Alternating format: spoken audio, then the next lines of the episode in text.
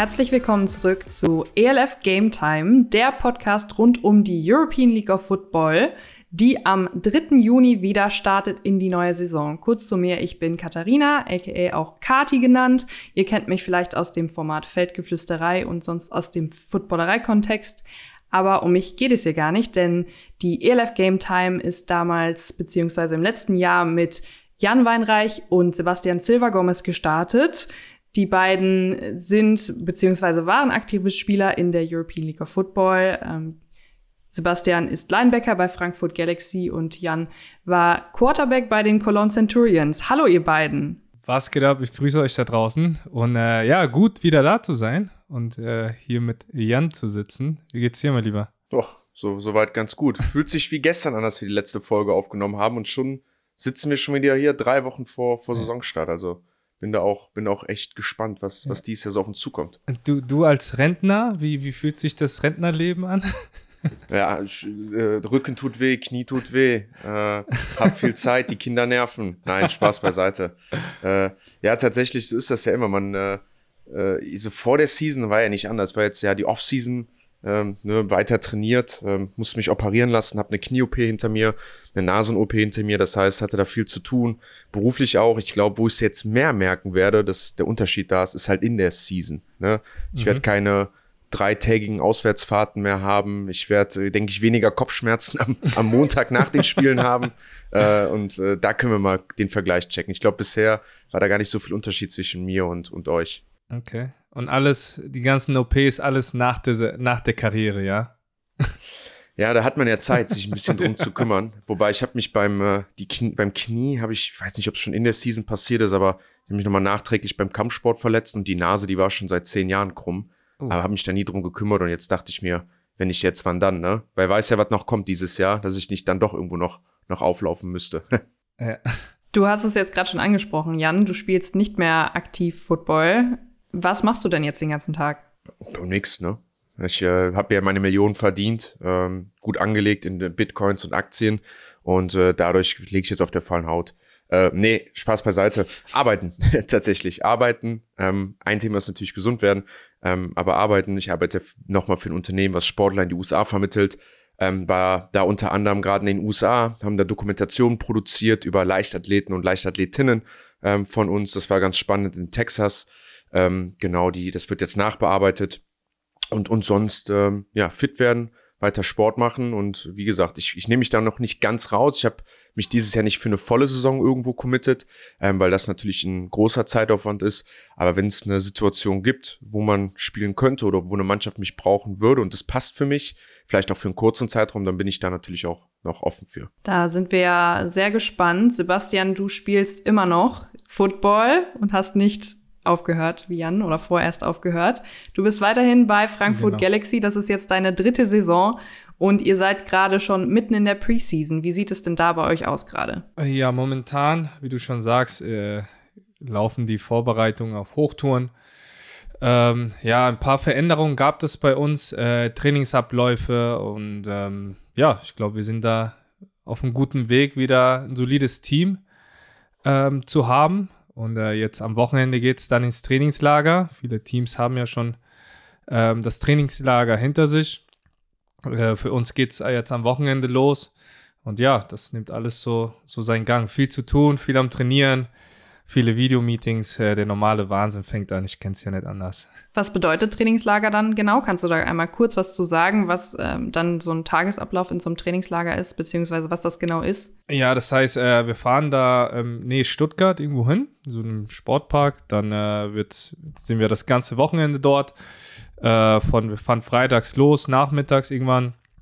Und dann ist äh, Samstag und äh, Sonntag komplett äh, von morgens bis abends Training, Videomeeting, dann nochmal abends nochmal zusammensitzen, dann machen wir uns unsere Rookie-Taufe dort, da passieren auch ganz, ganz äh, witzige Dinge. Ich wünschte, ich könnte einige Sachen hier erzählen, aber das bleibt ja immer, immer geheim. ähm, ja, und äh, da kommt man nochmal ein bisschen zusammen, so als äh, bildet man sich, sag ich mal, als, als Team nochmal, kommt man sich näher. Und äh, ja, dann ist nicht mehr lang, dann geht die Saison schon los. Dann gucken wir mal, ob wir vielleicht für die nächste Folge was aus dir rausgekitzelt bekommen zur Rookie-Taufe, weil ELF Game Time gibt es jetzt wöchentlich jeden Dienstag. Die Folgen erscheinen immer um 16 Uhr am Dienstag und während der Season bekommt ihr dann so relativ schnell alle Updates rund um die Spieltage und Einblicke in das Ligageschehen. Wie ist es überhaupt dazu gekommen, dass ihr den Podcast letztes Jahr gestartet habt? Ich war da ja noch nicht dabei, da war ja Kutsche dabei und hat das Ganze hier moderiert.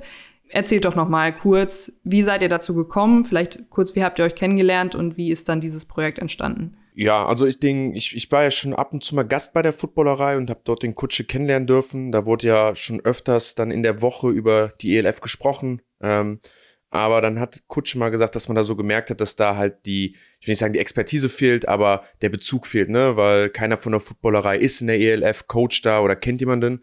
Ähm, ich hatte, hatte dann mal mit mir gesprochen, wir hatten dann hier über die NFL-Saison war ich öfters da und hatte mich gefragt, ähm, ob ich nicht Lust hätte, mehr in Bezug ELF zu machen. Und dann habe ich tendenziell gesagt, ja, das, das klingt cool, ich wollte da ja auch mehr tun.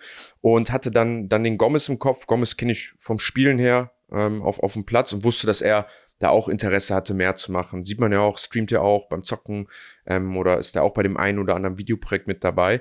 Und so ist das Ganze dann damals gestartet. Ähm, und der Bezug oder der Ansatz war einfach, ähm, und das ist es ja immer noch, ähm, und so wird es auch unverändert erstmal bleiben, dazu kommen wir gleich, dass wir die Sichtweise der Spieler des Game Days nach außen tragen. Und das ist ja auch unser Alleinstellungsmerkmal in diesem Bereich. Wir haben ja viele, die ja dann einen Mix hatten aus Spielern und einem Moderator oder aus Außenstehenden, vielleicht auch aus Coaches, aus Referees oder dass immer wieder Leute eingeladen wurden. Ähm, aber ich glaube, das haben wir hier letztes Jahr ganz cool hinbekommen, diesen Austausch von Spielern untereinander zu haben, die dann mal wirklich erzählen, wie nehmen die Liga wahr, was passiert auf dem Platz. Ähm, und, und so wollen wir das dieser weiter, weiterführen und äh, freue mich da auch, auch drauf. Spieler untereinander austauschen ist ein gutes Stichwort, denn wir sind hier nicht zu dritt. Wir haben noch zwei weitere Stimmen mitgebracht, die uns die ganze Saison lang begleiten werden. Denn wir haben den, den Kreis erweitert von denen, die den Pod Podcast hier hosten. Und zwar habe ich noch mitgebracht den Maurice Rotenburg, der wird auch Mucki genannt. Und er ist Wide Receiver bei Berlin Thunder. Willkommen hier im Podcast, Maurice. Ja, danke, Kati, und danke auch an die Runde, dass ich dabei sein darf. Ich freue mich sehr. Ich freue mich sehr, wie ihr schon meintet, was ihr die letzte Saison aufgebaut habt und jetzt auch Teil davon sein zu dürfen. Und bin gespannt, was die Wochen auf uns zukommen, was wir erleben werden. Und ja, ich freue mich sehr. Man, man hört den Berliner.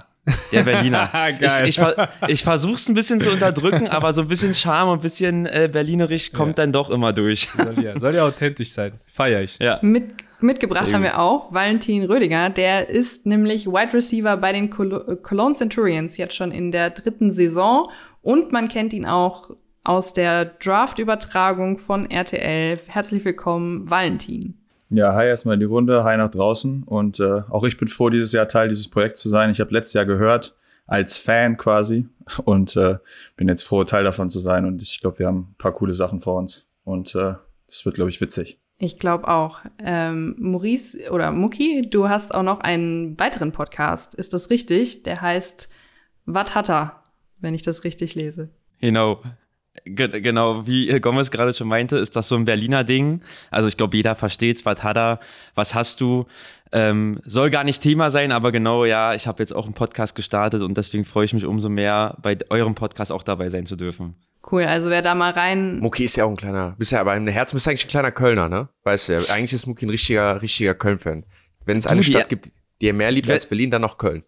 Denn definitiv. Und da ist ja auch, da äh, ist ja auch so ein bisschen die Entstehungsgeschichte von Jan und mir. Wir haben uns ja damals über die Jugendnationalmannschaft kennengelernt. Und dann war tatsächlich mein erster Football, außerhalb vom Football, mein erster Trip nach Köln. Und dann natürlich direkt mit Jan und Bruder und Familie ins Kölner Football-Leben eingetaucht. Und deswegen war direkt klar, Köln ist die Stadt. Das finden wir doch gut. Da sind wir auf jeden Fall als Kölner hier in der Überzahl. Ich weiß nicht, was du davon hältst, äh, Sebastian. Was ist mit den 069? Leute. Valentin ist ja gar kein Kölner, das müsst ihr ja wissen. Valentin ist ja Düsseldorfer, also eigentlich. Ach Deswegen, komm, jetzt komm, ja, ja ich, ich wollte noch nicht so an. Ich wollte mich gerade sagen, also, es ist, also der Valentin ist gebürtiger, ist also gebürtiger Düsseldorfer in München-Gladbach aufgewachsen. Das ist, wenn ein zugezogener, der ist so das, äh, wie nennt man das, Kuckuckskind, so, weißt du? Der ist dann hier wieder in die Stadt rein, tut sich ganz gut, hat aber auch schon mal den Satz gebracht von, Düsseldorf ist ja viel schöner als Köln. Ich probiere einfach nur nicht aufzufallen hier, nicht Ja. negativ. Aber äh, zu, dem, zu dem Statement stehe ich nach wie vor. Äh, aber ich bin für mich in Köln sehr wohl und die Leute sind hier einfach netter, Jan. Ja, das, das stimmt. Abgesehen von dir. Ja. Abgesehen von dir natürlich. Ja, das stimmt. Das stimmt. Der Hauptgrund, warum ich bei den Centurions aufgehört habe, waren auch die scheiß Teammates äh, oder die schlechten Fahrten zum Training mit dir. Das war so mit eins der Hauptgründe. Ja, ich bin echt froh, dass ich dich nicht mehr mitnehmen muss, ey, Junge, Junge. Wahrscheinlich auch immer zu spät, oder? Aber ich glaube, ich glaube, Nein, nein. Nee, bei, zum Training nie. Kann ich ja nicht. Muss ja mal mit früh dabei sein. Aber ich glaube, der Platz bei der Samantha ist äh, kleiner Inside-Joke. Das Auto von Valentin, das ist äh, auch lieb, lieb, liebevoll genannt die Samantha. Ich glaube, der wird jetzt äh, erstmal, es ist ein trauriger leerer Platz jetzt daneben. Ja, du wurdest mittlerweile ausgetauscht durch drei andere Idioten aus meinem Team, aber äh, du wirst natürlich herzlich vermisst, Jan. Ja. Das ist ganz klar. Und Cementa vermisst dich auch. Wenn wir schon bei den Cologne Centurions sind, Valentin, das ist jetzt deine dritte Saison mit den Cologne Centurions, die jetzt bald beginnt, deine fünfte Football-Saison generell. Wie läuft es denn gerade in eurer Preseason? Ja, auch wir sind natürlich voll in den Vorbereitungen. Ne? Also Camps und äh, Trainings werden immer härter, intensiver. Und äh, wir haben ja die Ehre, ich glaube sogar, dass wir haben sogar das Eröffnungsspiel, ne, wenn ich richtig informiert bin, am Samstag gegen Paris, am 3. Und äh, ja, das Team ist heiß und wir äh, arbeiten hart und äh, sind, glaube ich, ready, ein paar für ein paar Überraschungen zu sorgen. Das wird, äh, wir haben Bock alle. Ja, das mit dem Eröffnungsspiel, das können die Cologne Centurions irgendwie. Das war ja in der ersten Saison auch schon so, wo wir da in Breslau standen und den äh, Kickoff da hatten von der ersten Saison. In der zweiten Saison Zweite auch. Saison auch. Auch in der zweiten, so, jedes genau. Jahr. Das ist mittlerweile schon Tradition. Muki, das ist jetzt deine erste Saison in der European League of Football, wenn ich das richtig höre. Und äh, du hast vorher bei Berlin Adler gespielt. Wie kam es denn jetzt dazu, dass du gewechselt bist zu Thunder? Ähm, gute Frage. Ich, um mal chronologisch kurz anzufangen, also ich bin wirklich äh, loyaler Adler gewesen. Ich glaube, ich habe dort angefangen, Football zu spielen, habe da alles gelernt und bin dann dort auch immer geblieben. Ich habe nie zum äh, Lokalkonkurrenten Rebels oder ähnlichen Vereinen bin ich jemals gegangen. Und mit dem Start der ELF und dann auch mit Jan und mit ein paar anderen Teamkollegen aus Köln, äh, die dann beim ähm, Centurions äh, gewechselt sind, ist dann so ein bisschen das Interesse gestiegen. Und Jetzt bin ich 26 und äh, wollte eigentlich mir selber nochmal beweisen und gucken, wie weit ich noch gehen kann, weil das Level in der ELF, ich glaube, da sind wir uns alle einig, ist nochmal ein Tick höher als in der GFL, würde ich jetzt mal so in den Raum stellen und wollte einfach für mich gucken, wie kriege ich Privatleben, Football noch hin. Jetzt ist ein guter Zeitpunkt und Thunder, denke ich, ist eine Franchise, die immer, immer stärker wird, auch immer mehr wächst. Und dann dachte ich mir einfach, komm, ich gehe mal den Schritt, ich ähm, versuche mich da zu etablieren. Dann hatte ich mit Coach Johnny, dem Head Coach von den Berlin Thundern, das Gespräch, war auch super dankbar, dass ähm, ja Berlin Thunder als Franchise auch mich als Spieler haben wollte. Also das ist ja auch, glaube ich, ähm, ja, da bin ich immer sehr dankbar, weil ich sowas nicht für selbstverständlich sehe, dass in diesem Markt äh, von Receivern ähm, man dann der Auserwählte ist für das Team. Ja, und dann äh, kam der Wechsel, der fiel mir, bin ich ehrlich, gar nicht so leicht, weil wie gesagt, so Loyalität ist bei mir so ein, ein relativ hoher Grundwert. Und jetzt läuft die Preseason und ich bin nach wie vor froh gewechselt zu sein, weil ich das echt als, als coole Herausforderung sehe und es läuft. Bisher, es läuft. So soll es sein, Mann. Ja. Nice. Würdet ihr das auch so bestätigen? Ich meine, ihr habt ja alle schon irgendwo mal die GFL von innen gesehen. Würdet, würdet ihr das auch so sehen, dass sich da nochmal die Level unterscheiden und ähm, dass man vielleicht nochmal mal mehr gefordert wird, wenn man jetzt in einem ELF-Team spielt? Ja, also ich, ich glaube, der einfach nochmal der größte Unterschied ist einfach, dass es mehr gute Mannschaften gibt ähm, und dass, dass, es, dass man auf mehr gute Mannschaften trifft. Ähm, und die Mannschaften auch, ich würde mal sagen, gegeneinander, also auch die Top-Teams, nicht, dass, es, dass die Lücke zwischen diesen Teams nicht so groß ist. Also zwischen der sechs besten Mannschaften dieser Liga und der besten Mannschaft ist die Lücke nicht so groß wie damals in der GFL zwischen der drittbesten und der besten Mannschaft. Da war das schon ein Riesengap ähm, und dadurch war die Liga sehr einseitig. Und es hat halt vor allem damit zu tun, dass die Liga einfach ein, ein Regelsystem gefunden hat, ähm, wo jeder sich drunter, ich will mal sagen, ähm, ähm, oder was jeder akzeptiert, wo, wo jeder unter denselben Regeln spielen möchte. Ähm, und wo dann zum Beispiel so Sachen sind wie Dual Passports, ne, wie, also Dual Passports heißt, wenn ich einen deutschen Pass, ich bin ein Amerikaner, ich bin mein Leben lang bin ich in, in Florida aufgewachsen, habe da Football gespielt, aber meine Ur-Ur-Urgroßmutter ist eine Deutsche, wir finden den Pass und holen mir einen deutschen Pass, durftest du in der GFL als Deutscher spielen. Das ist natürlich ein riesen, äh, ähm, riesen Wettbewerbsverzerrung, ein riesen Vorteil für Teams, wo, was, was einfach einige Teams für sich beansprucht haben. Aber andere Dinge natürlich auch finanzielle Faktoren. Ne? Es gab Teams in der GFL, die dann in den Halbfinalspielen oder Viertelfinalspielen sich nochmal Imports dazugeholt haben aus anderen Ligen, dadurch stärker geworden sind.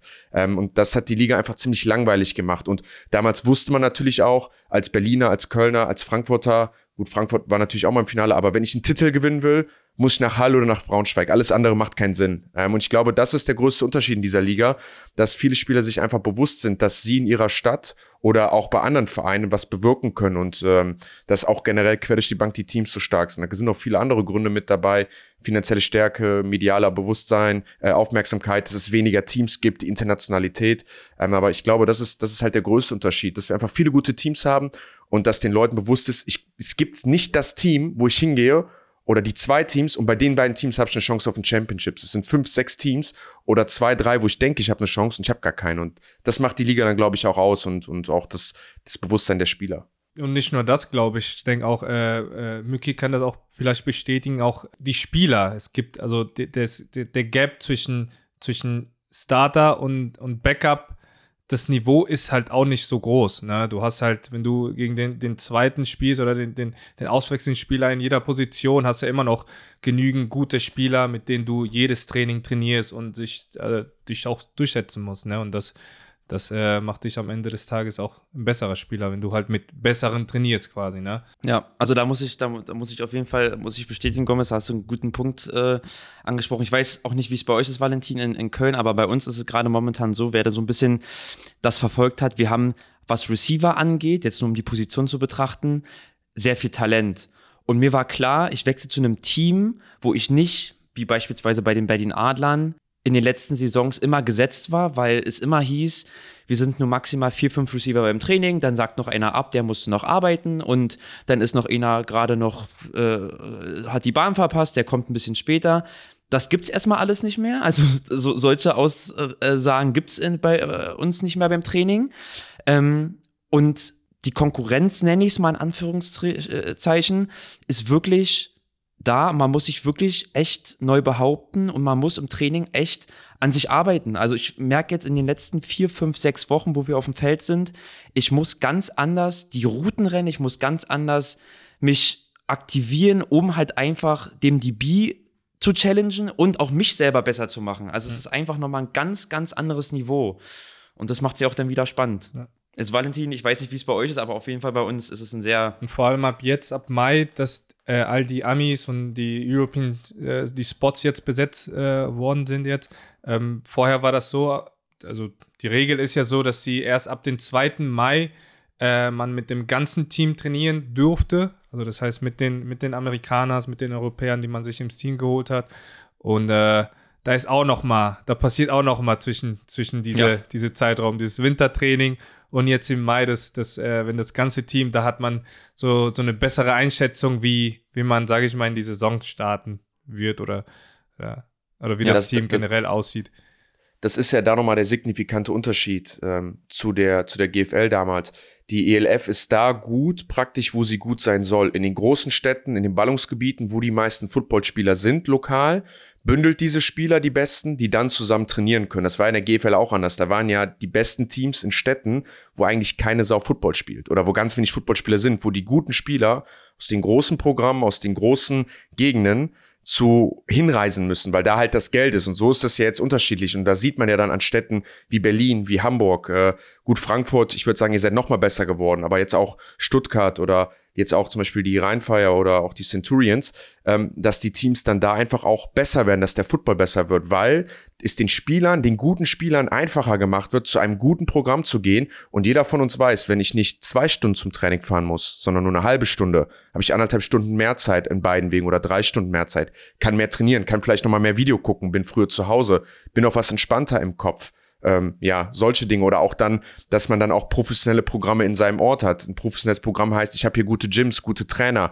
Ähm, auch das habt ihr direkt vor der Haustür und werde besser. Und ich glaube, das ist das, ähm, was die ELF einfach so gut macht und einfach so angenehm nochmal für Spieler macht, dass man dann halt nicht in gewisse Orte fahren muss oder einen riesen Schritt machen muss, um ein gutes Programm vor der Haustür zu haben. Man sieht's ja ähm, zum Beispiel bei Berlin. Berlin eine teilweise kaputte, zerrüttelte Footballlandschaft. In einem Jahr hast du zwei Top-Teams dabei, im nächsten Jahr sind alle weg, weil kein Geld mehr da ist. Dann geht der, dann ist der weg, dann wechseln sie alle dahin. Und jetzt sieht man ja, wenn man mal kontinuierlich an einem Punkt etwas bündelt, wo alle die Sicherheit haben, dass es gut wird, dass wir gute Leute haben, auf die ich mich vertrauen kann. Ich bekomme auch mein Geld, ich bekomme meine Ressourcen, äh, das Gym ist da und ich kann mich darauf verlassen, wie so eine Sache wachsen kann, dass dann auch die lokalen Spieler daran wachsen. Deswegen, ich glaube, das ist, das ist halt der Riesenunterschied. Die ELF ist da gut, wo Football gut sein muss, wo die meisten Spieler sind ähm, und, und wo dann auch am Ende, ähm, ja, es den Spielern am einfachsten gemacht wird, zu wachsen. Ich halte dann mal kurz hier fest, dass man sagen kann, dass die ELF so das höchste, professionellste Level ist, wo man hier so spielen kann in Europa. Wir nehmen den Gedanken gleich wieder auf. Ich wollte nur einmal, dass wir ihn nicht vergessen, den Tim grüßen, der in dieser Folge nicht dabei sein kann. Der Tim Unger, Linebacker bei Tirol, bei den Tyrol Raiders, ist nämlich auch Teil der Hosts hier in diesem Podcast. Deswegen einmal Grüße an dich, Tim. Ich hoffe, in der nächsten Folge. Wir vermissen dich. genau, in der nächsten Folge hören wir dich dann auch hier äh, bei uns im ELF Game Time Podcast. Vielleicht einmal kurz von euch, äh, Jan und Sebastian. Wieso ist der Tim auch mit dabei? Wieso ist er auch in diese Runde mit eingeladen worden? Weil das eine geile Katze ist. damit wir auch Österreicher repräsentiert haben, ohne einen Österreicher mit reinzunehmen. Okay. ja, also wir wollen, wir wollen das auf jeden Fall, ja, dass wir, dass wir aus, jeden, aus jeder Franchise, aus jedem Gebiet äh, mal ein bisschen was hören äh, und ja, aktuell sind, was da, was da so abgeht momentan. Und das, glaube ich, gelingt uns mit der, mit der Kombi, die wir jetzt haben. Ja, und nochmal, ne, es geht um den deutschsprachigen Raum, ähm, das heißt Österreich, Deutschland ähm, und, und äh, auch Leute, die jetzt schon mal hier waren oder die auch ein gewisses Interesse haben in diesem medialen, ähm, in dieser medialen Sphäre, in diesem Bereich was zu machen. Ähm, ich glaube, da haben wir die richtigen Leute mit und wir sind natürlich auch gut verteilt. Wir haben jemanden aus dem Norden, Osten, Zentrum, aus dem Westen, Leute aus dem Süden und natürlich werden wir auch den einen oder anderen Gast nochmal dabei haben, gerne, der noch was da, dazu, dazu beigibt. Ähm, und das ist ja, wie gesagt, nochmal das Ziel äh, dieses Podcasts, die Stimmen der Spieler äh, rauszugeben. Wir wollten heute alle dabei haben, Tim hat es leider nicht geschafft. Ähm, das wird auch wahrscheinlich immer so sein. Wir werden auch mal Folgen haben, wo ich nicht dabei bin. Ich werde ja eh ähm, mich mehr, etwas mehr zurückziehen, weil ich ja nicht spiele. Oder mal der Gomez oder der Mucki wird nicht da sein, ähm, dass wir auch eine schöne Abwechslung haben in den Gesprächen. Ist vielleicht auch ganz gut für den Gomez, dann ist er nicht alleine auf der dunklen Seite des Balles hier mit uns drei. Ja, das stimmt. so ein bisschen Unterstützung. Wir haben gerade schon einmal festgehalten, was wir von der European League of Football sportlich erwarten können. Wenn wir jetzt noch mal kurz zurückblicken vor zwei Seasons quasi, als das Ganze angefangen ist, 2021, da wurde die Liga irgendwann angekündigt während des Super Bowls und dann ging es auch irgendwann schon los. Da gab es nämlich den besagten Kickoff in Polen von den Cologne Centurions gegen die Rocklow Panthers. Damals waren es acht Teams, die dabei waren. Jetzt ist ein paar mehr Teams. Kurz nochmal Rückblick auf die erste Season. Was hat sich seitdem getan und was ist die European League of Football jetzt heute, was sie vielleicht, also von, von damals bis heute quasi? Also ich, ich würde mal reinschmeißen, so, ich glaube, so wie das gestartet hat, hat nicht, haben nicht wirklich viele daran gedacht, also geglaubt, sorry. ähm, das kam für mich ja auch sehr überraschend so, weil, also ich meine, die, die News kam halt direkt überraschend und hat nicht lange gebraucht. Dann war sie auf einmal da, so. Und äh, dann ging es auch los und ich glaube, wir können, wir können, glaube ich, alle, alle froh sein, was jetzt daraus geworden ist. So, wie gesagt, mit acht Teams jetzt gestartet. Jetzt sind nochmal vier dazugekommen. Ähm, wie schon Mücki gesagt hat, das ist äh, eine, eine optimale Möglichkeit für, für, für die Leute, die diesen Sport so lieben. Ähm, ja, kann ich, kann ich nur, kann ich nur das dazu sagen, ja. Also ich glaube, was, was Liga damals angefangen hat zu Beginnzeiten, wie der Gomez sagt, hat, war so ein Splash in Europa und es war irgendwie aber glaube ich mal so eine Bombe, die geplatzt ist von das, was wir gebraucht haben. Es, es war ein Football-Hype oder es gibt immer noch einen Football-Hype in Europa. Ähm, es kommen ja auch immer mehr Fans jetzt dazu. Ähm, und man hat immer gemerkt, dieses Potenzial wird nicht genutzt. Das hat vor allem was mit den äh, zu handelnden Personen im deutschen Footballverband oder im europäischen Football zu tun, die nicht miteinander können, die wahrscheinlich auch teilweise skurrile Personen sind, ähm, mit denen man auch keine, keine Geschäfte machen kann. Ähm, wieso es dann auch einfach nicht möglich war, ähm, diese, dieses, dieses Spiel oder diese Ligen zu vermarkten. Ähm, und es war so ein bisschen so dieses Geil, es endlich gibt's mal ein Konterprodukt. Gegen dieses System, was wo einfach viele ähm, drunter gelitten haben. Ähm, und, und ich meine, der, der Fokus war relativ schnell klar und das ich würde sagen, da war so der größte Moment, der mir im Kopf bleiben wird, ähm, war, als wir, nicht mal als wir in Breslau waren, weil es ist ein internationales Footballspiel, cool, das, das hat man auch schon mal gemacht, da war jetzt nicht so der Unterschied zu spüren, aber den größten Unterschied, den wir gecheckt haben, war, als wir damals mit dem Bus zurück nach Köln gefahren sind und wir das erste TV-Spiel gesehen haben. Frankfurt gegen Hamburg im Fernsehen. Nicht nur, dass das Stadion voll war, ähm, aber ich glaube, da hat man gemerkt, was, wo der Kern dieser Liga ist und dass der am richtigen Punkt steckt, nämlich die Vermarktung der Liga und dass es darum geht, diesen Sport ganz besonders oder in der, Glän der Gänze und in der Glänze vorzustellen, den er verdient hat. Weil wir saßen da und waren so, okay, wir haben Footballspiel gespielt, neue Liga und als wir zurückgefahren sind, sehen wir einen Game Pass, ein komplett äh, geil produziertes Footballspiel mit Kommentatoren, mit Zeitlupen, mit Einspielungen, mit Statistiken. Wir gucken äh, RTL nebenbei, top moderiert, ähm, ein geiles Footballspiel, spannend, die Leute gehen ab und da war uns so klar, okay, das hier ist anders. Das ist nicht nur Football mit einer anderen Liga drauf, sondern da ist ein ganz anderer, ganz anderer Ansatz. Ähm, und und ich, ich glaube, das zieht sich bis heute durch und das ist der Kern dieser Liga. Das ist klar sportlich und so ist alles geil, aber dass es wirklich darum geht, diesen Sport einfach geil zu präsentieren, so wie er es verdient hat und auch im vollen Potenzial zu präsentieren. Ich finde es ich auch mega geil, dass auch so mittlerweile auch so Rivalitäten entstanden sind bei manchen Teams. Äh, wie, wie, seht ihr das? Oder, oder wie, wie ist die Fangemeinschaft so gewachsen? Oder wie, wie habt ihr das Gefühl, dass die Fangemeinschaft jetzt gewachsen ist, jetzt in den, in den, letzten, in den letzten Jahren? Ich finde, man sieht es an den, an den Stadien und an den Fans, die immer da sind. Ne? Also in der ersten in der ersten Saison waren zwar Stadion voll, aber äh, da war noch, sage ich mal, was, was, was jetzt im Stadion los ist, ist ja ganz anders. Also letzte Saison fand ich krass, so Düsseldorf, bei euch in Frankfurt war ja schon immer viel los, Gomez, mhm. aber das war auch noch mal krasser gefühlt und äh, bei den anderen Teams auch. Und jetzt haben wir schon die ersten Stadion-Deals, die unterzeichnet werden. Ne? Ich glaube, Hamburg spielt im Fußballstadion, Düsseldorf bald auch. Ihr, ihr, und da merkt man auch einfach. Ihr habt ja auch zwei, die, äh, zwei Spiele im äh, was für ein Stadion? In Genau, wir spielen jetzt auch zwei Spiele in Höhenberg, was auch besser ist für, für Football, ne, weil das eine steilere Tribüne hat. Das ist nicht kein Fußballstadion mehr, sondern das ist eher, also da spielen die auch Fußball drin, aber das ist für Football einfach besser geeignet. Also man merkt, dass so jedes Team so mittlerweile auch merkt, okay, die Nachfrage ist da und es lohnt sich, in größere Stadien zu gehen, die Bühne größer zu machen. Das sind jetzt zwei Spiele im Fernsehen. Also ähm, man merkt Schritt für Schritt, dass das Ganze einfach immer größer wird und das ist einfach cool ja, ein Teil ist, davon zu sein. Das ist dann vielleicht der Punkt, so was ist die Liga jetzt? Jetzt ist sie halt, am Anfang war es halt eine geile Idee, eine, eine, eine Idee, die umgesetzt wurde, ein, ein Grundprinzip mit aber hauptsächlich deutschen Mannschaften, ne, und dann, äh, dann äh, der einen polnischen Mannschaft und wer war noch mal eine, da war noch eine Internationalmannschaft von Barcelona. Oder? Barcelona, Barcelona ja. genau. Und äh, jetzt ist es halt eine echte europäische, europäische Liga ähm, da kommen wir vielleicht gleich nochmal zu, was das bedeutet und was da nochmal der Riesenunterschied ist. Aber zu Deutschland sieht man ja wirklich, dass dieser Hype, von dem ich eben gesprochen habe, der wurde komplett übernommen. Also der ist in die European League of Football eingedrungen. Wir haben einen geilen Mix noch aus Ex- ähm, äh, NFL Europe Fans, die dann auch das wieder auffangen, weil da so ein ähnliches Gefühl der Professionalität und auch der Stimmung mitgenommen wird. Wir haben die neuen Fans mit dabei. Ähm, ne, ich glaube, Hamburg Rheinfeier es sind, ich glaube, die schätzen, dass sie 25.000 Leute im Stadion haben werden. Das ist so viel wie beim ersten Finale. Völlig Banane, völlig geil.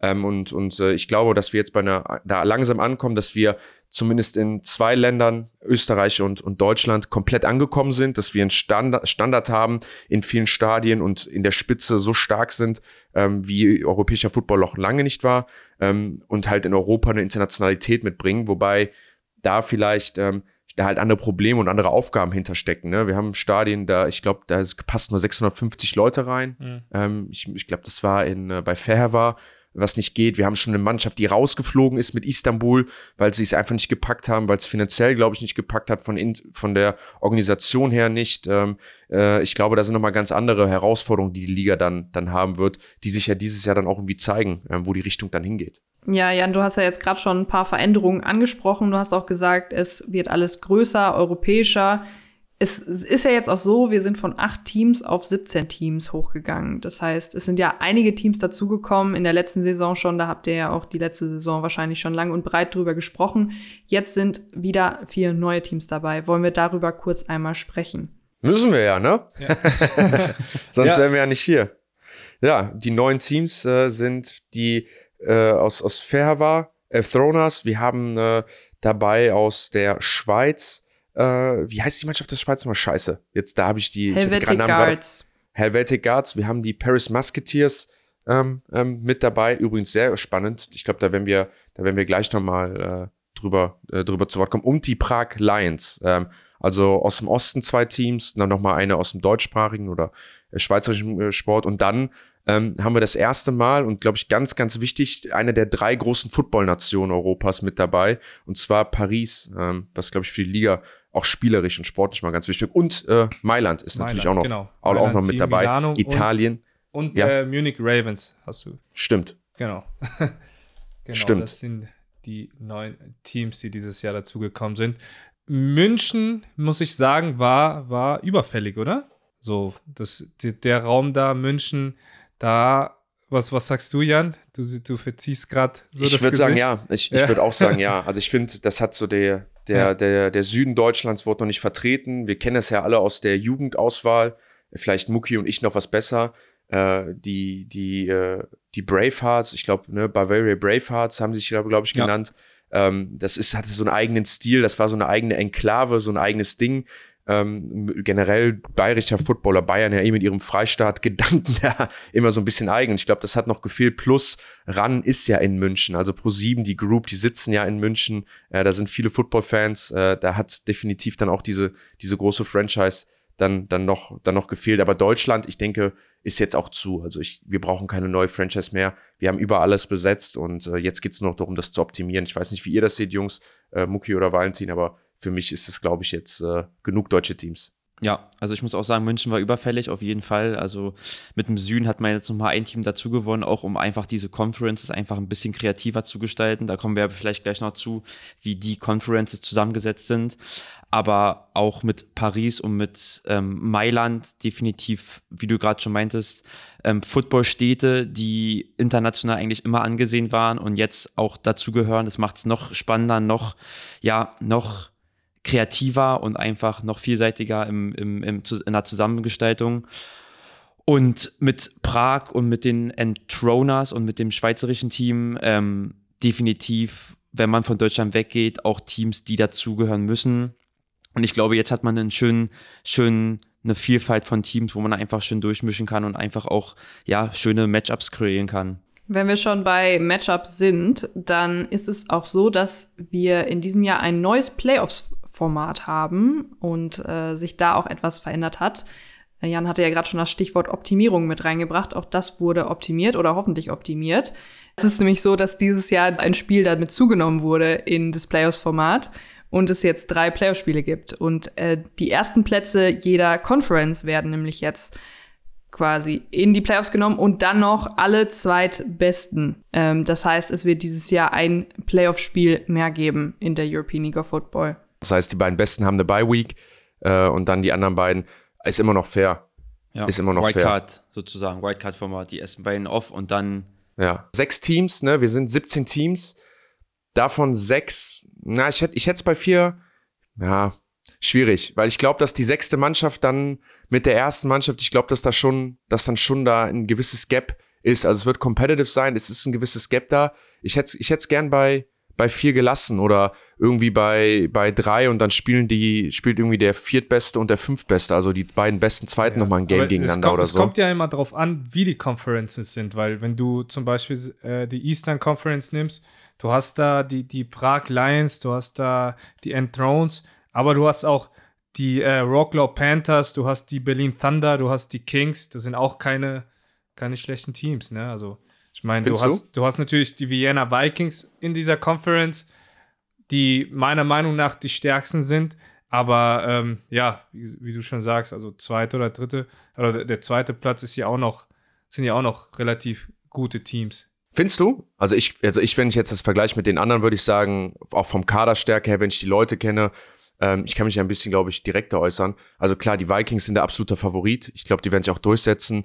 Aber in Throners, also, also, in, also die Fair war ein Team, das wir gar nicht kennen, mit, mit ganz vielen, ich glaube, die werden es richtig ich, schwierig. Ich meine, du hast ja, du hast ja immer noch die Panthers, die, äh, ähm, die Berlin Thunder und die Kings, die immer noch, wie gesagt, noch sehr, sehr gute Teams sind. Findest, also das meine ich ja, also ich, ich würde sagen, ne, dass ich, das, das, das ist ja auch, was Valentin angesprochen hat, wenn mhm. wir das mal mit einer Western Conference vergleichen, die äh, Leipzig, Leipzig Kings letztes Jahr eine sehr schwache Saison, auch dies Jahr Probleme, schon wieder ihren Ami-Quarterback rausgeschmissen. Die Enthroners, äh, ein Team, was wir gar nicht kennen, ich glaube, mit einer, aus einer schwachen Football-Nation, mit wenig klar. Imports. Wir haben die Prag Lions dabei, auch ein Team aus einer schwachen Football, aus einer eher schwächeren Football-Nation, auch nicht die riesen Imports, mhm. ähm, mit, mit dabei, die, äh, die Raw Claw Panthers kommen auch nicht aus der stärksten Season, viele Spiele abgegeben, beide Amis jetzt schon gecuttet. Ähm, ich glaube, auch die werden nicht super stark sein. Also ich glaube, in der Conference zum Beispiel ist das ein Ausstechen zwischen den Thunder und den, und den Vikings.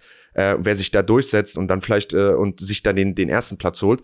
Aber ich glaube, wenn wir das mal vergleichen, zum Beispiel mit der Central Conference mit euch, die nach Mailand fahren müssen, ja. äh, die gegen Innsbruck spielen müssen, äh, auch Stuttgart, mit, die. Mit einem Team weniger in der Conference. Wir sind ja nur, mhm. nur ähm, zu fünft. Äh, ja. Genau, das heißt, äh, die Western Conference besteht aus den Cologne Centurions, Frankfurt Galaxy, Hamburg Sea Devils, Paris, äh, die, die Saints, nee, nicht Saints.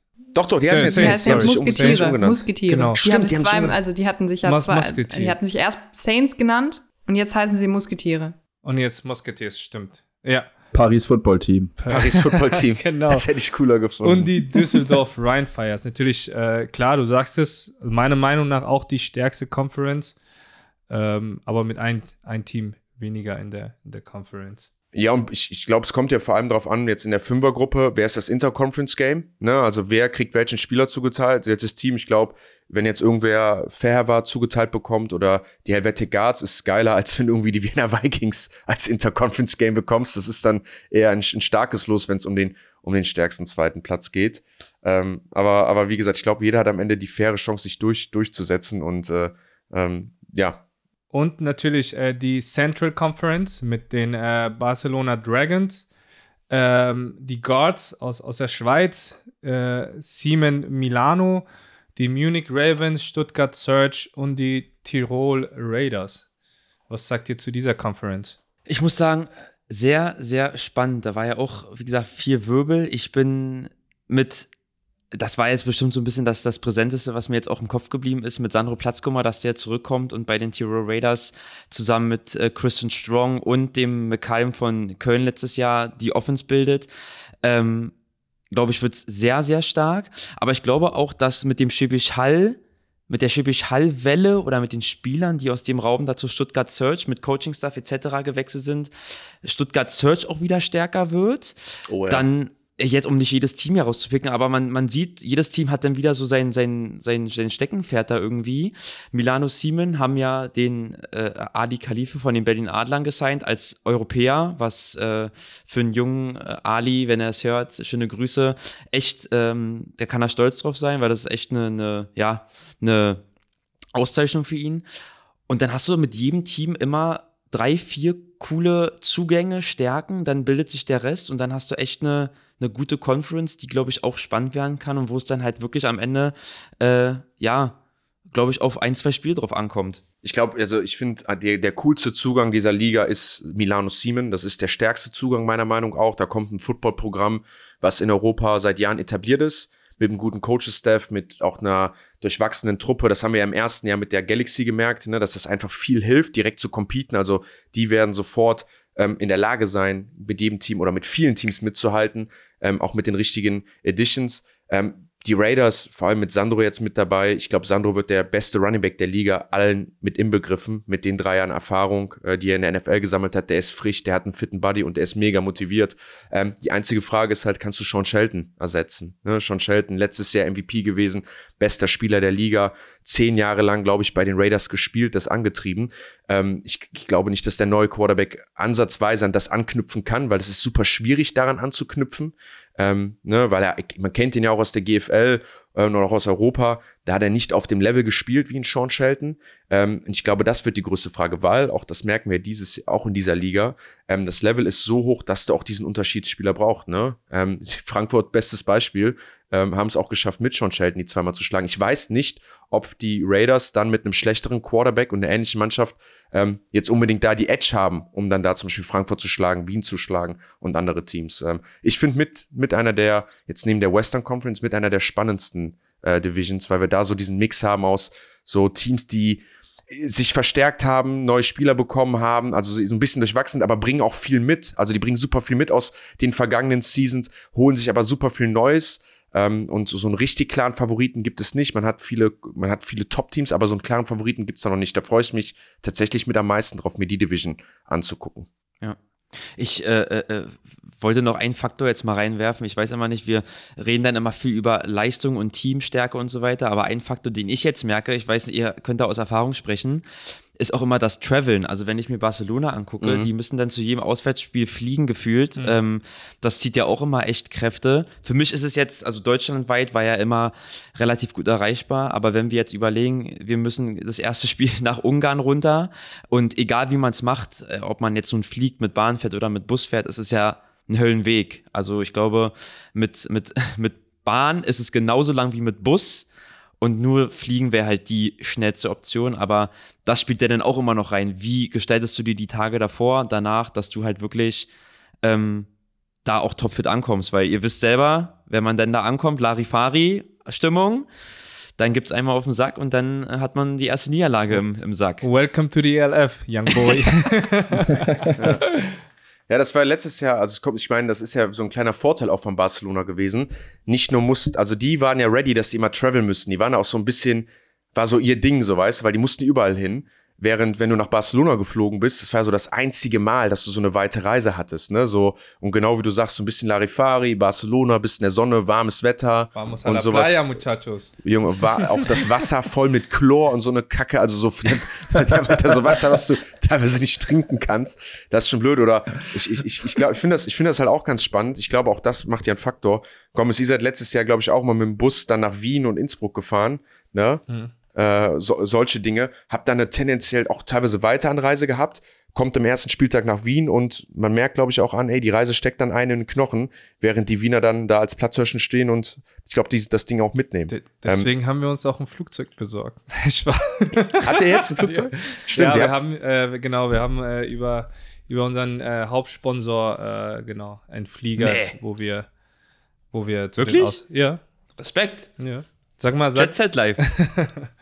ja, aber ist ja genau, wie du das- sagst, das Muki, ist- ne? Das macht einen Unterschied. das macht, Ja, einen, es ist- das macht einen Mordsunterschied zum Beispiel, ja. Also nicht, also vor allem vorm Spiel und auch nach dem Spiel, wie gesagt, dass man, dass man halt relativ schnell wieder zu Hause ist, dass man seinen gewohnten, ja, äh, gewohnten Alltag dann bezwingen kann, auch am nächsten Tag. Das ist schon, das ist schon ein Game Changer. Das Ab, aber ehrlich sagen. interessant, einen Satz will ich dazu verlieren, interessant, dass einfach ein Sponsor die Liga und das ganze Konstrukt so ansprechend findet, dass der sagt, ey, ich sponsor den Frankfurt Galaxies. Ich weiß ja auch nicht in welchem Umfang, aber einfach das, die, die, die Grundidee und die Grundausrichtung, ähm, äh, dass wir einfach sagen, ey, wir sponsern Frankfurt Galaxy Flugzeug. Ja, ja. So, das ist, also Nee, äh, ist schon. das, äh, generell das- auch so die ganze Erfahrung, das mit Traveln und so, also das ist schon, das ist schon, das ist schon ein Mordsunterschied, muss ich, muss ich ehrlich sagen, ja. Aber vielleicht irgendwann. Hat der Björn noch kein. Flugzeug springen lassen, oder was, Ja. Muki? Ihr werdet noch sehen, was da kommt. Björn hat eine ganz große Vision. Überraschung für euch. Eine Ihr ganz fahrt, große Überraschung. ihr fahrt, äh, ihr fahrt über Stadt, Land, Fluss, ihr, ihr, ihr mietet euch ein Schiff oder sowas und fahrt Nee, dann da machen- irgendwie. Du würdest jetzt wieder sagen, wir machen eine Trabi-Tour. Aus dem Osten machen wir Ja. die Trabi-Tour. Drei Streibis haben wir uns bestellt. Ja, die brauchen nur 20 Jahre, bis die fertig sind, ne? ja, aber warte ab, warte ab. Oder so ein Bötchen, Ja. was immer über die Spree fährt. Das wäre doch auch mal eine Maßnahme. Ähm, Ja, wie, wie bei Tampa Bay, als sie den Super Bowl gefeiert haben. So stehen wir dann auch auf dem Boden. Mal gucken, ob dann das Championship auch ja, ja. drin ist. Äh, wir haben jetzt schon viel über Reisen gesprochen, wir haben viel über Conferences gesprochen, wir hatten die Interconference Games schon einmal angeschnitten. Lass uns da einmal kurz drüber reden, was denn diese Interconference-Spiele beinhalten, weil hier in der Liga ist es ja so, dass das als Hin- und Rückspiel gespielt wird. Aus der NFL kennt man das so, dass da meistens nur ein Spiel hin oder rück gespielt wird. Das hat beides Vor- und Nachteile, aber natürlich ist es dann ja auch so, wenn es nicht das, also wenn es nur ein Spiel ist, dass man dann auch mehrere Gegner trifft, auch schon in der regulären Saison und nicht erst, wenn es vielleicht in die Playoffs geht. Ähm, Valentin, was würdest du denn sagen? Was kann da, können da an Vor- und Nachteilen irgendwie bei rumkommen und was äh, findest du am besten? Ja, also ich finde, ich finde erstmal, also im Endeffekt ist, glaube ich, von jedem Team der Anspruch, äh, egal wer bei dem, an der Woche auf dem Platz steht, den irgendwie zu schlagen, ob das jetzt Conference ist, hin und her. Wir haben ja das ich weiß nicht, ob es Glück oder Pech ist, dass wir zwei Out-of-Conference-Spiele haben, wohingegen die anderen nur einen haben, wenn ich richtig informiert bin. Ne? Also wir haben jetzt zum Beispiel Prag und Leipzig dabei. Ähm, ja, ich finde es halt, es ist wichtig, dass man immer das Hin- und Rückspiel hat. Also das finde ich gut geregelt, dass man nicht nur äh, eins macht und dann quasi das eine Team das den Heimvorteil hat, vor allem wenn es so ein Team ist wie Barcelona oder so und du nach Barcelona fliegen musst. Ähm, aber sonst ist das, glaube ich, jetzt erstmal relativ egal, ob du äh, jetzt sechs in der, in der Conference bist oder fünf und ob du dann nur noch ein Interconference-Spiel hast oder nicht. Weil im Endeffekt willst du als Team, glaube ich, einfach alle Spiele gewinnen, egal ob das jetzt Division ist oder nicht. Das wird dann am Ende, glaube ich, interessant, ne?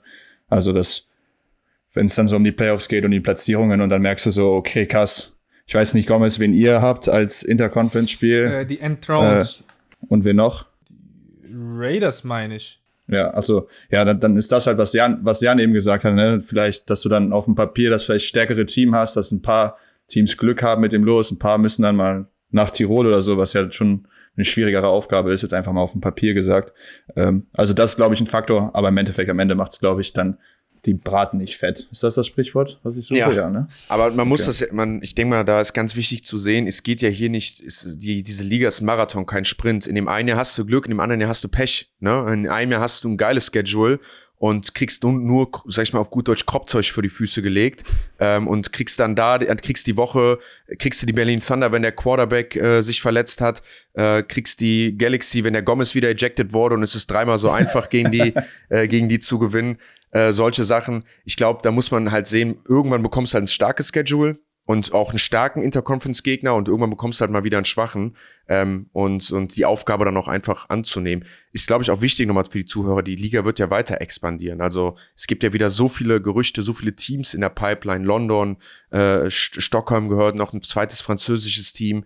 Äh, also so viele Dinge, die da die dann auch, auch, auch noch italienische Mannschaften, so viele Dinge in der Pipeline, dass man ja auch nächstes Jahr nicht mehr wie die, also dieses Jahr haben wir sehr viele Gruppenspiele und wenig Interconference Games. Und in Zukunft kann man davon ausgehen, dass es kleinere Gruppen gibt mit wieder mehr Interconference Games und dadurch natürlich wieder, ich sag mal, ausgebalancedere ähm, Spielpläne, weil nochmal, wenn man sich mal anguckt, was dieses Jahr die Cologne Centurions spielen müssen, in Anführungsstrichen, äh, und was da für Teams in der Gruppe dabei sind, ist das natürlich ein ganz anderes Programm, als die Berlin Thunder haben. Das ist einfach so. Das ist ein anderer Strength of Schedule. Das ist aber in der NFL genauso. Wenn man sich mal anguckt, was die New York Giants spielen müssen, äh, ist das was anderes als das, was die Las Vegas Raiders spielen. Deswegen, ähm, wie gesagt, ist ein Marathon kein Sprint. Wie die Zukunft der Liga genau weiter aussehen kann, darüber wird am 19. Mai gesprochen. Das ist der kommende Freitag. Da gibt es nämlich ein Kick-Off-Event in Düsseldorf von der Liga, wo auch neue Teams angekündigt werden. Ich werde da vor Ort sein. Also falls irgendwer von euch da draußen in der Nähe von Düsseldorf ist und Lust hat, auch da mal vorbeizuschauen, da gibt es auf jeden Fall noch Tickets für. Also vielleicht hat ja der ein oder andere Interesse, da so ein bisschen in die Glaskugel zu gucken und mal zu gucken, was es denn dann in der Zukunft gibt. Wir haben eben schon ein paar Spielernamen hier angesprochen, die jetzt neu sind diese Saison. Was sind denn so eure Top-Signings, die die Teams jetzt in der kommenden Saison unterstützen werden? Maurice Rotenburg zum Berlin Thunder. Danke. Let's go. damit haben wir es doch schon. Damit haben wir es doch schon. Damit ist das schon. Ist eigentlich, hey, alle, alle Co-Sign ist doch klar.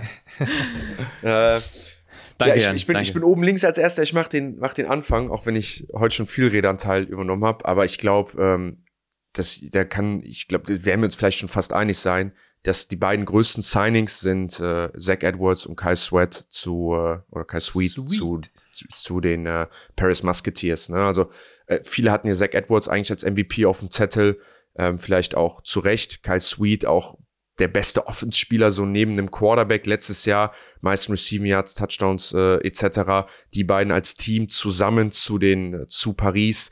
Ähm, ich glaube, dass dass das sind so für mich ist ist der ist der größte Wechsel dieses Jahr. Sonst Dark Horse, was mir richtig gut gefallen hat, ähm, waren die beiden amerikanischen Signings, wenn ich, ich bleibe jetzt mal gerade nur bei Amis, von Frankfurt. Also ähm, die beiden DBs, die, die euch geholt hat, vor allem der aus, aus Innsbruck, Gomez, ähm, war für mich letztes Jahr mit der beste Corner eigentlich so, auch was so Allrounder angeht, Man Coverage, Zone Coverage, wie er den Ball gespielt hat. Und ich glaube, da wird, da würdet ihr und vor allem auch Coach Küssling richtig viel, richtig viel Spaß mit haben.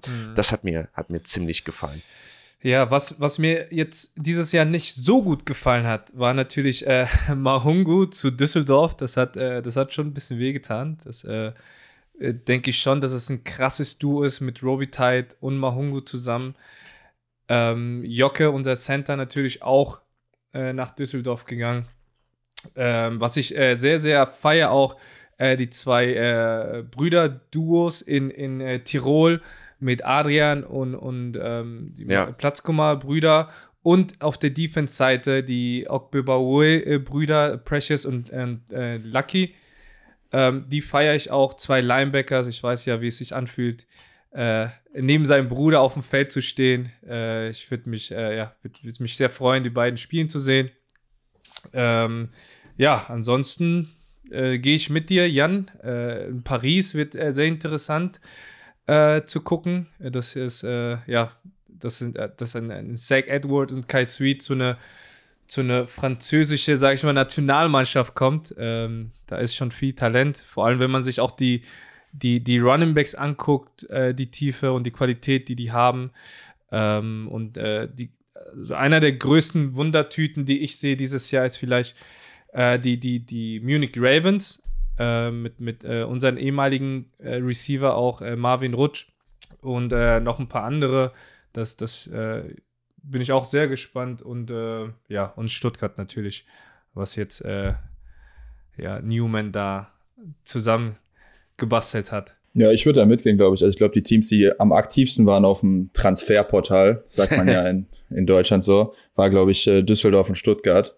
Ähm, obwohl Düsseldorf war letztes Jahr schon äh, ein gutes Team, aber ich glaube, die haben nochmal sehr, sehr viele gute Spieler dazu gewonnen, auch in Tiefe. Und wie ihr schon sagt, Stuttgart mit den ganzen Jungs, die rüberkommen sind, ähm, das sind, glaube ich, ein paar Hochkaräter. Auch mein Guy, Stuggi, Luis Geier, ne? Jan, Auf der Auch- Right Receiver, auf der Right Receiver Position. Ne? ja, auch einer unserer Fahrgemeinschaftsmember von letztem Jahr. Stimmt. Äh, ne, da auch mal ein Shoutout. Ähm, ich glaube, die zwei Teams, die werden äh, noch mal besser sein als letztes Jahr und glaube ich äh, für viele Überraschungen sorgen. Und Berlin ist natürlich krass, hast du schon gesagt, Muki, ne? Receiver-Position, da, äh, da seid ihr, glaube ich, vorne mit dabei, ey. Genau, also ich, ich finde, ich, ich stimme euch bei allen Signings zu. Ich finde es immer super spannend, so im Generellen zu sehen, was so die Amerikaner für einen Impact immer geben, ob das natürlich, ob die den, ob die den Game noch, ob die das Game noch mal ein bisschen changen können oder ob die einfach unter den ganzen Europäern und auch guten, guten Local Playern einfach gar nicht so, so auffallen. Ich finde, wie du schon meintest gerade, Valentin, Receiver-technisch bei uns sehr tief und auch jetzt ohne da selber äh, äh, arrogant zu klingen, aber auch sehr leistungsstark tief, also mit, mit Max Zimmermann, mit ähm, Aaron Jackson, Receiving Leader, Cologne Crocodiles die letzten GFL-Jahre immer. Dann hast du noch einen Robin Wilczek, der letztes Jahr auch eine gute Saison gespielt hat, der leider verletzungsbedingt immer ein bisschen ein paar Spiele ausgesetzt hat. Dann kommt natürlich auch ich.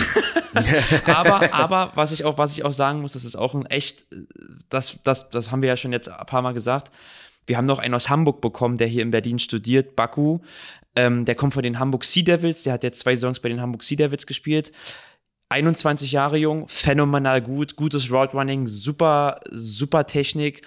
Und ich glaube, das ist so, da zieht sich so ein bisschen mein Augenmerk drauf. Ich gucke mir immer dann bei den Teams immer so die neuen Local Player vielleicht an, vielleicht auch nochmal ein paar Europäer, weil ich da auch immer echt viel Qualität sehe und da immer gespannt bin, wie die sich so etablieren und wie die sich auch da, ja, festsetzen können. Nee, definitiv. Ich glaube, ist halt eine sehr offen gestellte Frage. Wir haben jetzt ja, wie gesagt, insgesamt 17 Mannschaften. ähm, da die ganzen Signings durchzugehen. Ähm, ich, ich glaube, mein Lieblings-Signing eigentlich, um ihn auch nochmal zu erwähnen, auf den ich mich einfach in dieser Liga freue, ähm, auch ein alter Freund aus Berlin ist, ist Max Zimmermann. Ähm, auch für mich eigentlich mit der Beste, was Technik, Route Running, Athletik, Attitude angeht, der deutschen Receiver, die es in den letzten Jahren gibt, der in der CFL war, ähm, sich da als Receiver und auch in Special Teams durchgesetzt hat, den du eigentlich als Vollprofi bezeichnen kannst, was, was das Footballspieler sein angeht und der dann auch in so eine Liga reingehört. Das sind so, also wie du sagst, Muki, das sind ja so Signings, die gehen so ein bisschen unten durch. Ne? Das ist dann halt ein, ein guter deutscher Receiver. Aber wenn man die Leute kennt und weiß, was das für Personen sind, was die auch für einen Impact haben um, um die Leute um sich rum ähm, oder auch für die Mannschaft dann spielerisch, sind das natürlich Signings, die riesig sind. Aber davon gibt es halt viele zum Glück. Ne? Ist ja auch was wie ein Sandro Platzkummer ähm, ähm, äh, oder, oder viele andere, die dann als Local-Spieler sein. Ähm, deswegen, mal, ich glaube, würde immer den Rahmen sprengen, darüber zu sprechen. Ich freue mich halt drauf, wenn wir, ja, und da bin ich mir sicher, im Folge oder im Laufe dieser, ähm, die, die, dieser Serie oder dieser Saison über jeden dann auch sprechen können, weil sich dann auch jeder natürlich präsentieren kann.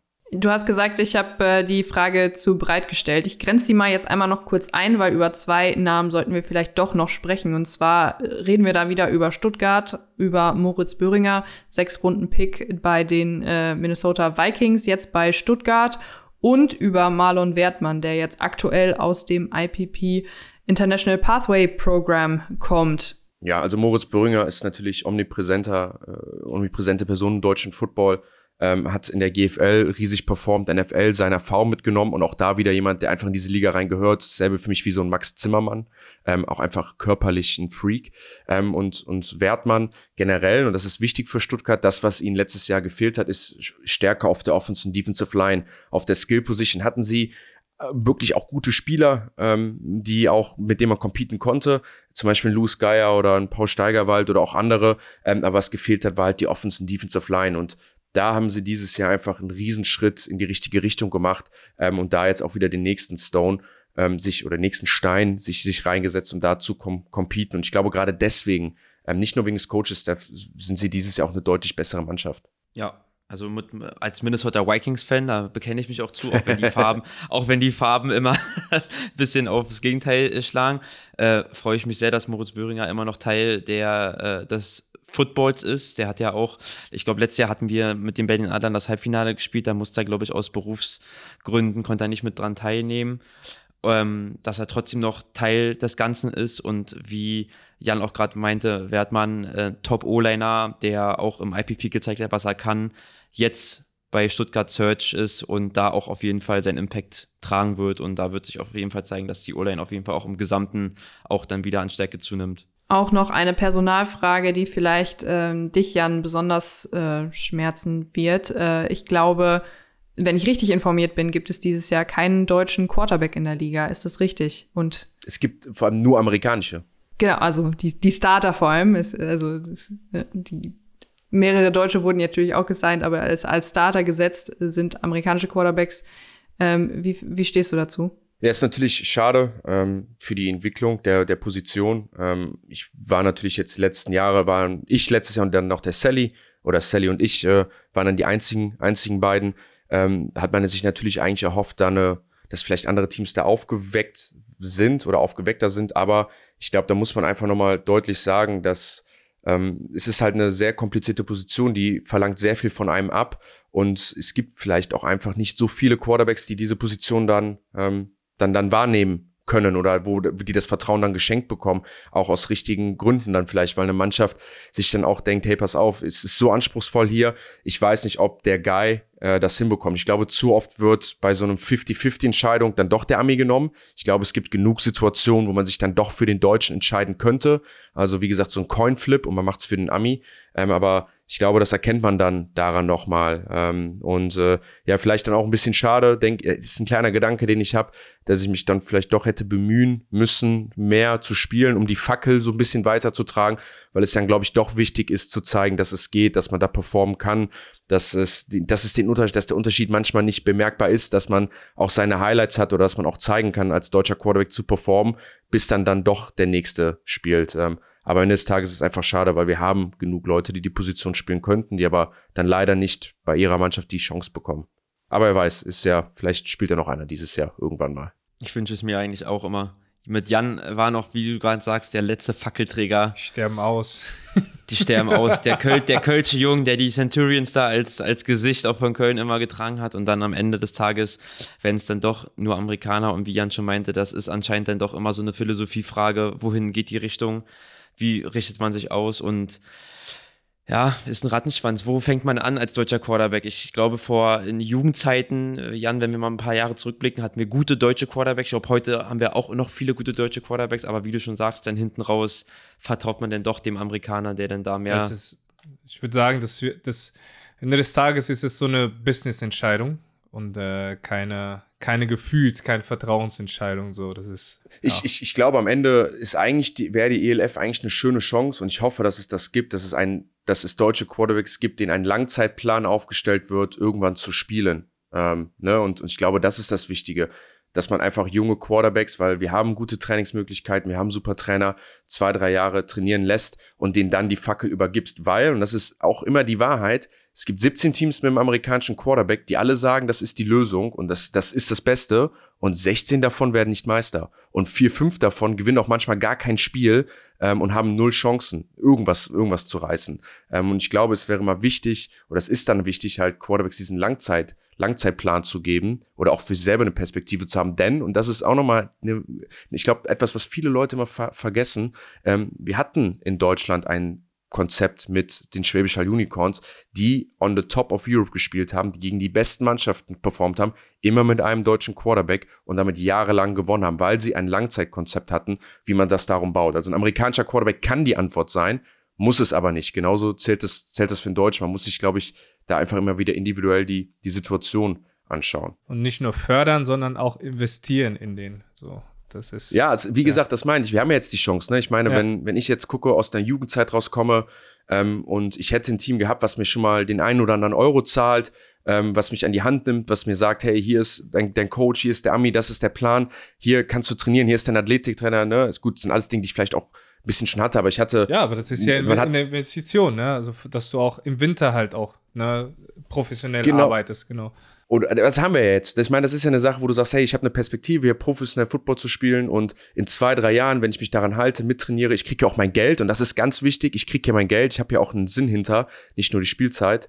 Aber wie gesagt, ähm, dafür brauchst du auch die richtigen Quarterbacks, die richtigen Coaches und da muss leider viel zusammenkommen, damit das immer, immer klappt. Aber wie gesagt, ähm, ich, ich, es, ich glaube, wir sind auch wieder nicht so weit weg vom nächsten deutschen Quarterback. Wir haben ja jetzt lang und breit über Spieler geredet, über Conferences, Interconference Games, Reisen und so weiter und so fort. Auch ein bisschen die Teams angeschnitten, die jetzt dabei sind und wie stark wir sie denn einschätzen. Wenn jetzt jeder von euch so die Top 3, die ihr momentan seht, rauspicken müsstet, so vielleicht auch nicht als Ranking, sondern eher so die Top-Favoriten für euch. Es gibt zwar nicht so die klaren Favoriten, aber so die, die ganz oben mitspielen werden. Wer wäre das dann genau die Top 3 Teams für euch jetzt persönlich, ohne jetzt schon irgendwas gespielt haben zu sehen? Ähm, Mucki, willst du mal anfangen? Wer sind so deine Top-Favoriten? Oh, da, da, darf ich mal eine Frage reinschmeißen? Klar. Ich bin, ich bin verwundert, dass es äh, um die Vienna Vikings so still war jetzt das, die ganze Offseason. Findet ihr nicht? Ich, ich habe ich hab mir dasselbe nämlich gedacht, aber die haben doch eigentlich fast immer, also die haben die Meisterschaftsmannschaft meine, komplett haben, übernommen. Genau. Haben ihren Quarterback verloren, neuen Quarterback, äh, haben jetzt einen aus der AFL gesigned, aber die haben ja eigentlich eigentlich wäre so eine, wie du sagst, eine ruhige Offseason gehabt. Ja. Aber wir hatten ja auch einfach verdammt starken Kader. Ne? Das muss man ja sagen. Ich glaube, Thomas Schaffer ist gewechselt äh, zu den Vikings, aber sonst äh, ja, ich habe mir dieselbe Frage gestellt, aber was letztes Jahr waren sie ja auch nicht ganz oben. Ne? Letztes Jahr war ja auch nicht das Ding, dass du sagst, oh, die Vikings, die kommen jetzt, mhm. die haben richtig Granaten, oder wohl, ja, geht, nee, das nee, ist Quatsch. Nee, also letztes letzt Jahr waren die schon präsenter. So, jetzt dieses ja, Jahr. Ja, aber die haben halt alle zurück. Ja. Außer Botello Moreno, der weg ist. Ähm, und der Quarterback ist ja gefühlt eigentlich dieselbe Truppe da. Deswegen. Äh, da bin ich gespannt. Ruhig, aber, aber, aber muss man, muss man auf jeden Fall, ich meine, die haben Championship gewonnen, muss man, also meiner Meinung nach in den Top 3 mitnehmen, oder? Ja. Also ich würde einfach mal anfangen. Ich, ich glaube, es ist natürlich wieder so eine äh, Sache. Auf jeden Fall Berlin Thunder. Ja, ja das, das, ist ja, sonst braucht man nicht antreten, wenn wir uns, glaube ich, jeder ist, aber ich glaube, da jeder Denker von uns gleich, ähm, wenn wir nicht als Team und als Spieler davon ausgehen, dass wir den Championship am Ende des Jahres und brauchen wir gar nicht antreten. Dann können wir auch sagen, gut, dann reisen wir nur mit der Hälfte der Truppe an. Also auf jeden Fall Berlin Thunder. Wenn ich jetzt mal Berlin Thunder ausklammer, dann würde ich auf jeden Fall sagen Tirol, Frankfurt und Wien. Das mag jetzt noch Spielraum lassen für Rheinfeier Hamburg und auch Paris, aber das sind so meine Picks, die, wo ich sagen würde, die sind mit dabei. Valentin, du vielleicht auch, also Top 3 außer dein eigenes Team? ja, man darf sich nicht selbst wählen, Gomez, ne? Das gilt auch für dich. Ja. nee, dann wähle ich mich auch äh, mein Team auch nicht mal selbst. Also ich glaube, ähm, dass Düsseldorf da schon, das schon dazugehört. Wie du sagst, Wien äh, müssen wir als Titelverteidiger, glaube ich, auch reinpacken. Und ähm, dann ist schwierig. Ich glaube, äh, ich gehe da eher so mit der etablierten Organisation, die schon jahrelang auf dem Niveau spielt und wird dann tatsächlich euch dazu packen als Frankfurt ähm, vor Paris, weil Paris ein neues Team ist. Ich glaube, da hast du noch andere Herausforderungen als Team, wenn du dein erstes Jahr spielst auf dem Level, wenn andere Teams schon diesen Vorteil haben und sich kennen. Also ich glaube, das sind die drei, außer den Centurions, die ich nehmen würde. ja, ja, also, also ich, ja, Valentin, ich, ich, äh, ich gehe mit natürlich die, die Vikings natürlich, muss, muss man, muss in den Top 3. Äh, dann äh, nehme ich Tirol mit rein und Rheinfire. Das sind die drei Teams, wo ich sage. Was ich aber, was ich geil finde, ist, dass jeder von uns das sagt, aber man hat im Hinterkopf immer noch drei andere Teams, die dann eigentlich noch gesagt werden können. Das finde ich, das ist auch wieder geil, ne? Ja. Also man ist sich nicht direkt sicher. Ja, aber das ist das, was Jan eben gesagt hat, ne? Ja. das ist die Liga. Da sind sechs, sieben, acht Teams auf dem Papier, die competen können ja. und nicht nur so ein bisschen, sondern auch, auch wirklich. Und das ist geil einfach.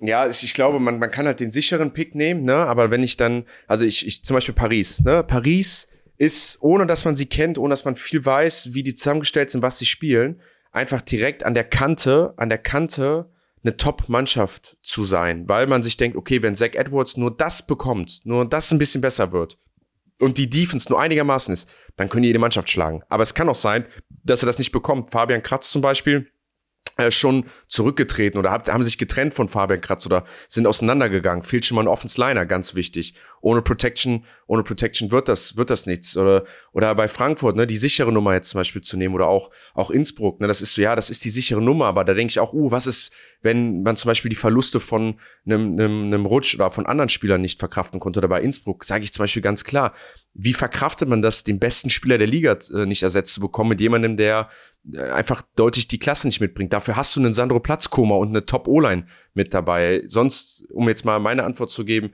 also meine, meine Top 3 Teams äh, dieses Jahr sind Innsbruck, ähm, haben, ich glaube, trotzdem alle Pieces so mit dabei, die sie brauchen, mit auch einem etablierten Staff. Vor allem einfach eine Bomben-O-Line mit einem Bomben-Running-Back, guten Skill-Position-Spielern und einer, und einer starken Defense. Ähm, dann meine Nummer zwei sind die Hamburg Sea Devils. Ich glaube, die unterschätzt man auch. Auch wenn Kassim weg ist, ähm, haben die durchweg einfach noch eine starke Mannschaft, sehr physical. Ich glaube, die werden immer noch eine starke Defense spielen. Und in der Offense mit dem amerikanischen Quarterback, der stark aussieht, glaube ich, können sie da ganz oben mitspielen. Und auch da, glaube ich, Hamburg nach den beiden Jahren rauszunehmen, ist schwierig. Aber klare Nummer eins sind die Rheinfeier. Die haben mit Abstand das meiste Geld ausgegeben diese Offseason. Die haben am meisten Geld in den Kader investiert im Vergleich zu allen anderen Mannschaften.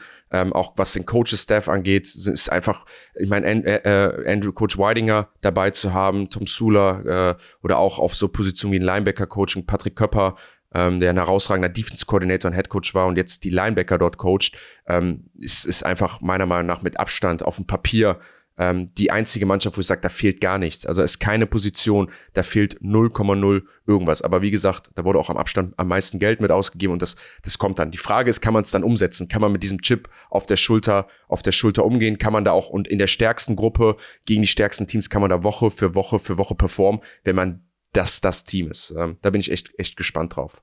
Woche 1 Gomez, ne? Kann das sein? Ihr spielt doch Woche 1 gegen Rheinfeier, oder? Yes. Sag ich zum Beispiel direkt. Weiß ich nicht, ob, ich weiß, ich sage es, ich sage zum Beispiel, Rheinfeier ist die stärkste Mannschaft, ne? Ich ja. weiß nicht, ob die Woche eins gegen Frankfurt gewinnt. Das ist so ein Frankfurt-Spiel, wo ich sage, das ist genau euer Ding. So genau das Ding könnt ihr asozial gewinnen. Ich weiß es nicht. Coutier kommt zurück. so, ihr habt, ihr, ihr, habt, ihr habt einen neuen Style in der Mannschaft. So, äh, Jacob äh, kann vielleicht vom letzten Jahr, wo jetzt, ich meine, Jacob hat eine Bomben-Song gespielt, aber war der MVP, war Offense Player of the Year so im ersten Jahr. Weiß ich auch nicht. Ist auch wieder so ein Game, wo ich sage, ihr könnt ihr auch jetzt irgendwie dann wieder wegmachen. Keine Ahnung. Da macht dann äh, René Hansen wieder das Field Goal in der letzten Sekunde und dann, dann ist trotzdem wieder bei Fire. Ja. Oder, wir, wir sind auf jeden Fall sehr gespannt auf die kommende Saison. Wie gesagt, am 3. Juni geht's los. Am 4. Juni seht ihr dann das erste TV-Game im Free TV auf Pro7 Max. Das wird dann auch Ryan Fire gegen Frankfurt Galaxy in Duisburg sein. Also da freuen wir uns alle schon sehr drauf. Wer jetzt immer noch nicht genug gehört hat über die European League of Football, uns gibt es jeden Dienstag nochmal 16 Uhr erscheinen wir immer jede Woche, solange die Saison läuft. Außerdem im Footballerei-Kontext gibt es auch noch die Flugstunde mit Kutsche und Stolle. Stolle ist General Manager bei den Munich Ravens. Da könnt ihr ein bisschen hinter die Kulissen gucken, was denn so im Management von der Liga alles läuft. Es ist auch sehr, sehr spannend, ähm, wie das Ganze finanziell abläuft, was so ein General Manager alles tagtäglich macht und was er so für Aufgaben und Herausforderungen hat. Und dann gibt es auch noch, wie eben schon angesprochen, die Feldgeflüsterei mit mir und meinem Co-Host Julia, die jetzt eine Saison bei Stuttgart Search war und wir reden so ein bisschen über hinter die Kulissen, aber mehr so was abseits des Feldes passiert. Wir sind da für die Geschichten rund um die Liga und wer da Lust hat, einmal reinzuhören und ein bisschen mehr zu erfahren, der ist da auch herzlich eingeladen, da mal reinzuhören. Die aktuelle Folge dreht sich zum Beispiel rund um das Thema Imports und auch um das Thema GFL versus ELF oder ist es überhaupt ein Versus oder nicht. Da haben wir auch schon drüber gesprochen, unter anderem auch mit Sebastian. Also da gibt es schon schon sehr viele Themen, die vielleicht auch noch mal Bock auf die kommende Saison machen. Außerdem ist in der aktuellen Folge Circus Sideline mit Nina und Ninja über die Liga gesprochen worden. Also wer jetzt noch mal so in die Anfänge der Liga und in das, äh, sag ich mal, How-to ELF einsteigen möchte und noch mal so die Basics braucht, auch da gerne einmal reinhören, damit sich auch hier alle abgeholt fühlen. Habt ihr noch irgendwas hinzuzufügen, was die Hörer jetzt noch wissen müssen, bevor es weitergeht in der Saison. Mich würde mal interessieren, äh, eure Top 3 Teams dieser Saison. Vielleicht könnt ihr mal unter, unter dem Post, den wir, den wir raushauen über die ELF Game Time, mal kommentieren, was sind eure Top 3 Teams für diese Saison. Äh, da, da freue ich mich zu sehen, wie, wie ihr das seht da draußen. Das ist ein guter Punkt. Ihr könnt nämlich immer gerne euch hier einbringen in die Show. Wir werden des Öfteren auch mal eine Fragebox mit in die Footballerei Story packen, bevor es hier in die Folge geht, sodass ihr auch eure Fragen rund um die Show stellen könnt. Und ja, bitte kommentiert einmal eure Top 3 unter den entsprechenden Posts, die wir ähm, so loslassen werden rund um diesen Podcast. Habt ihr sonst noch was hinzuzufügen? Ihr vier. Ich muss sagen, es ist jetzt die erste Folge und ich weiß nicht, was noch kommt, aber ich habe ein gutes Gefühl und ich glaube, es wird jede Woche geil werden, weil ich merke jetzt schon, der Vibe in der Gruppe ist cool, auch wenn Tim noch nicht da ist. Und ich glaube, auch wenn noch ab und zu vereinzelte Gäste dazukommen, wird es noch lustiger. Und ich glaube, wir werden richtig viel Spaß haben. Und ich bin vielleicht doch mehr excited als ihr, weil für mich ist es die erste Saison. Aber ich freue mich riesig auf die, auf die nächsten Wochen. Ja, ich freue mich auch, auch, mit euch hier. Genau, wir freuen uns alle, so toll hier am Start zu sein. Und äh, ich würde sagen, wir verabschieden uns dann diese Folge und wir sehen uns oder wir hören uns dann am nächsten Dienstag wieder hier bei ELF Game Time. Mach's gut. Ciao, Tschüssi. ciao. Ciao, ciao.